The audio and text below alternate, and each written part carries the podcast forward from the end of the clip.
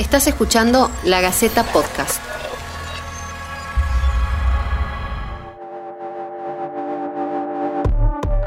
Colombia es un país lleno de cicatrices. La firma del acuerdo de paz con la guerrilla en 2016 no logró sanar las heridas que dejaron 50 años de violencia política. Cientos de líderes sociales y defensores de derechos humanos fueron asesinados en estos cuatro años. Ahora, el país asiste, horrorizado, a una nueva ola de asesinatos en la que el blanco son niños, adolescentes y jóvenes. La ONU informó que tiene documentados 33 masacres en lo que va de 2020. Algunos eran niños de apenas 12 años. La noticia del día. Hay luto en la zona rural de Samaniego, en el departamento del Nariño, por el asesinato de ocho jóvenes. Según las autoridades, las víctimas fueron atacadas con armas de fuego cuando departían cerca a una finca. En los últimos dos meses ya son 20 los asesinatos en este municipio. El asesinato de cinco jóvenes ha creado un panorama de incertidumbre y temor en el oriente de Cali. En la noche del 11 de agosto encontraron los cuerpos de cinco menores de edad en un cultivo de caña de azúcar en el sector de Llano Verde en el oprimido distrito de Agua Blanca. Los cuerpos tenían señales de tortura. Que los niños no sean víctimas de la violencia que azota al país que nos hablan de cómo el horror de la violencia se está ensañando ahora con nuestros menores. Tres masacres en ocho días, que dejaron más de 15 muertos entre adolescentes y universitarios, hablan de lo peligroso que resulta sobrevivir en estos territorios colombianos, que siguen siendo castigados por la violencia. Los departamentos de Nariño, Cauca y el Valle del Cauca fueron los escenarios de estas masacres a manos de grupos armados ilegales. El común denominador entre las víctimas es que son menores de edad y que estaban al margen del conflicto armado que se vive en estas zonas. El 10 de agosto, Cristian Caicedo y Michael Ibarra, de 12 y 17 años, fueron asesinados cuando iban a su colegio a entregar una tarea escolar. Ocurrió en la localidad de Santa Lucía, Nariño, según denunciaron los familiares de los menores. No hubo testigos y nadie explicó la razón del crimen. Un día después, el 11 de agosto, cinco amigos fueron masacrados en un barrio de la ciudad de Cali. Tenían entre 14 y 15 años. Eran deportistas y eran conocidos porque participaban de actividades sociales en su vecindario. La mayoría tenía tiros de gracia y otros heridas de arma blanca. Sus familias no pudieron ni siquiera terminar el funeral en paz.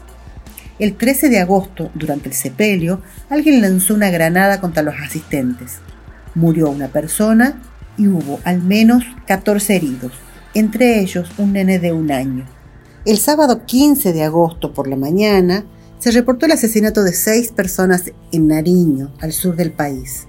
El viernes 21 de agosto por la tarde, el crimen de cinco personas en Arauca, en la frontera con Venezuela. Horas más tarde, en el Tambo, el Cauca, al sudoeste del país, se informó del asesinato de otras seis personas.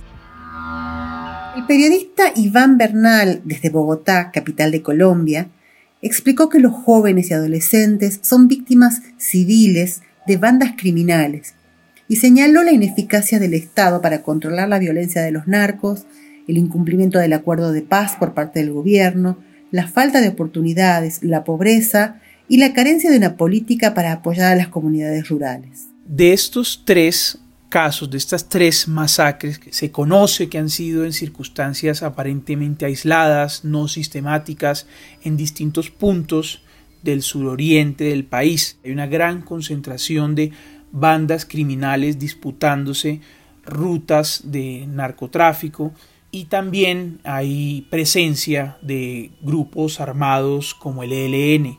Ahora la pregunta clave es por qué contra los jóvenes. Lo que apuntan las autoridades es que no es algo sistemático, pero sí conmociona mucho a la opinión pública y en general a la población que, estos ataques hayan tenido como blanco a, personas jóvenes, adolescentes, y lo que parece mostrar es, es una, una intención de amedrentar a la población, de sembrar terror, de, de, digamos, meterse directamente con la población civil y lanzar un mensaje de amenaza, de advertencia, de demostrar su poder e infundir miedo como no sucedía en el país hace muchísimos años. Casi se puede afirmar que está comprobado que estos adolescentes, estos jóvenes, estudiantes universitarios, no eran parte de bandas, por lo cual se descarta un poco la hipótesis de que era de que su muerte se produjo por producto de, enfrentamiento entre bandas y que también es un reflejo de, una ausencia del Estado en esos lugares, en esas zonas, donde, donde no solo es que no haya policías, sino que no hay servicios, no hay servicios sociales, no hay servicios públicos, no, no hay ningún, ninguna presencia, no hay, no hay, ningún acompañamiento. En el caso, por ejemplo, de, del Cali, una de las hipótesis que se maneja es que estaban intentando reclutar a estos cinco niños, cinco adolescentes, y, y su muerte por arma blanca, su, su muerte despiadada, tuvo que ver con que ellos se habrían negado a, formar parte de una banda. Entonces es la ley del fuego y la sangre. O, eres, o estás conmigo o estás contra mí. La comunidad internacional viene haciendo llamados al gobierno para que aborde la situación de manera urgente. Uno de ellos, José Manuel Vivanco, director para las Américas de Human Rights Watch, dijo que la situación de seguridad para las comunidades se deterioró notablemente y que urge aumentar protección y asegurar justicia. La justicia de Colombia dispuso a un grupo especial de investigadores para averiguar quiénes están detrás de estas muertes. El presidente Iván Duque acusó por las masacres a remanentes de la guerrilla y a grupos dedicados al narcotráfico. El gobierno del presidente Duque ha, salido a anunciar, tan pronto como se conocieron estos hechos, distintas medidas para buscar a los responsables en cada caso se ha anunciado recompensas por, alrededor de 200 millones de pesos, se han desplegado fuerzas eh, de tarea rápida, eh, digamos, escuadrones del ejército, más de 150 hombres en el caso de Nariño, otros 120 en el caso de Cali, fuerzas de tarea conjunta de la policía, del ejército, de la fiscalía, de la armada, para buscar y tratar de hallar a los responsables incluso también acompañamiento psicosocial, digamos, para, para las familias en, estas zonas. El ejército, la cúpula, se, ha desplazado a estos lugares y el presidente mismo dijo que anunció que, que este fin de semana estará presidiendo un consejo de seguridad para revisar las medidas para contrarrestar estos hechos y buscar a los responsables.